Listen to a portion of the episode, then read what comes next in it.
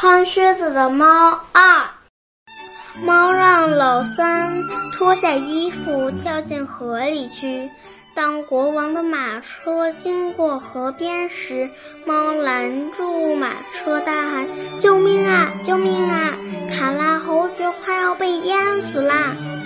国王认出了，这正是那只经常给自己送礼物的猫，马上派人把老三救了上来。我家主人卡拉侯爵，我们遇到了一伙强盗。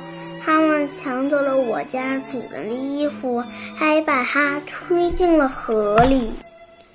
国王马上拿来一套华丽的衣服，让老三穿上。穿上衣服后，老三看上去十分英俊且富有贵族气质。国王和公主立刻对他产生了好感，并邀请他一同游玩。猫跑到国王的马车前，看见前面有一片十分辽阔的绿草地。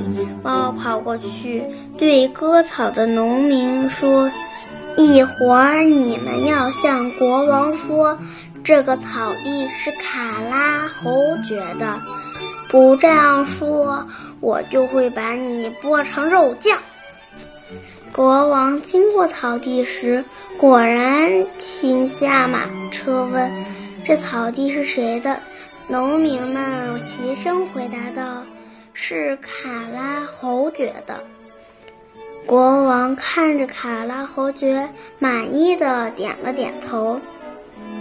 接下来，所有国王路过的地方。猫都要大家同样回答国王的问话。一路下来，国王对卡拉侯爵拥有这么多财富感到惊讶。最后，猫来到一座十分气派的城堡前，他知道城堡里住着一个可怕的食人怪。猫要求拜见食人怪。猫诱骗食人怪变成一只小老鼠，然后立刻扑过去吃掉了小老鼠。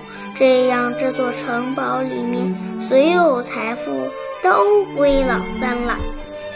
国王的马车来到城堡，猫和老三邀请国王共进晚餐。国王当即决定要把女儿嫁给老三。